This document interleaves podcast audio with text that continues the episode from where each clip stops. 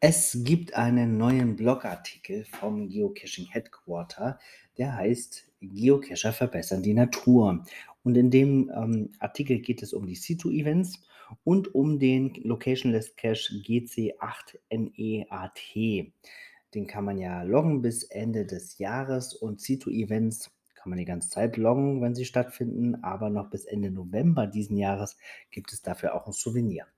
Und was ich daran ganz spannend finde an dem Artikel, ist das erweiterte Cito-Denken.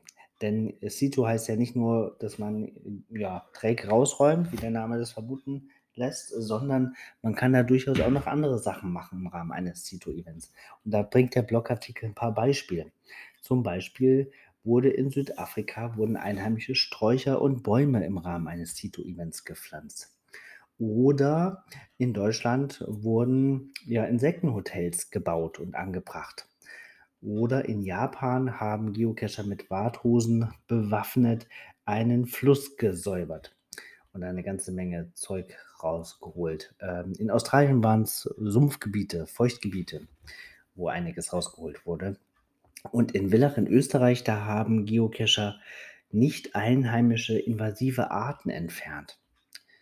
Und was auch noch ganz äh, spannend ist, man kann auch Sachen bepflanzen, also einen Hang bepflanzen. Das wurde in Weist genannt. Ach so, nee, das ist ein äh, ähm, Log für den Locationless Cache. Also, das sind eine ganze Menge Sachen möglich im Rahmen eines C2-Events, nicht nur das Aufräumen von Müll. Und das wissen vielleicht viele nicht und deswegen wollte ich das einfach hier auch nochmal kundtun und den Blogartikel euch natürlich verlinken. Vielleicht inspiriert es ja den einen oder anderen. Ist ja auch schön, wenn es nicht mehr so viel aufzuräumen gibt im Wald. Wir haben das bei unserem letzten Situ festgestellt, dass gar nicht mehr so viel Müll rumliegt. Vielleicht müssen wir in Zukunft gar keine Müllaufräum-Events mehr machen. Das wäre ja sehr schön. Auch wenn das natürlich eine Utopie bleiben wird. Nun ja, das war's für heute. Bis bald im hoffentlich sauberen Wald. Thank you.